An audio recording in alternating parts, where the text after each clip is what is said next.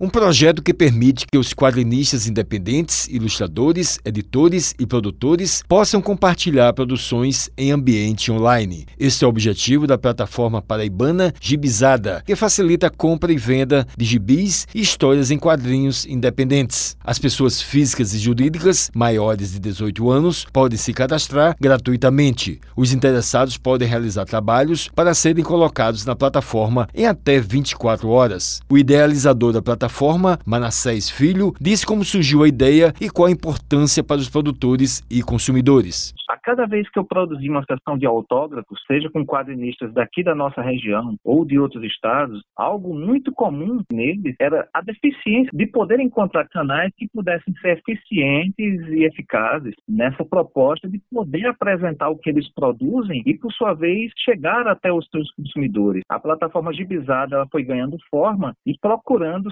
sempre que possível, agregar mais ferramentas que pudessem dinamizar essa relação produtor e consumidor. Ele explicou com relação aos critérios de cadastramento para compra e venda. Venham a ser de forma mais simples possível. A principal é que ele seja de maior para aquele que vai vender e seus produtos estejam em conformidade com aquilo que a gente possa entender como uma boa norma de relacionamento da pessoa com a sociedade. Os produtos que venham de alguma forma a agredir o outro, que venha a estimular racismo, preconceito, qualquer coisa dessa forma que venha a desagradar ou de alguma forma estimular o crime ou a violência, aí sim esses não serão aceitos. Manassés avaliou a crise com a pandemia e o grande desafio para todos que produzem. A pandemia, sim, é um momento que não é só uma crise nacional, mas uma crise de cunho global. É o momento em que nós devemos, sempre diante das adversidades, pensarmos nas soluções. Não adianta muito nós ficarmos batendo no prego do problema, mas sim como nós podemos utilizar o problema e encontrar soluções para os problemas que estão aparecendo à nossa frente. O Wellington Sérgio, para a Rádio Tabajara, o emissor da EPC, Empresa Paraibana de Comunicação.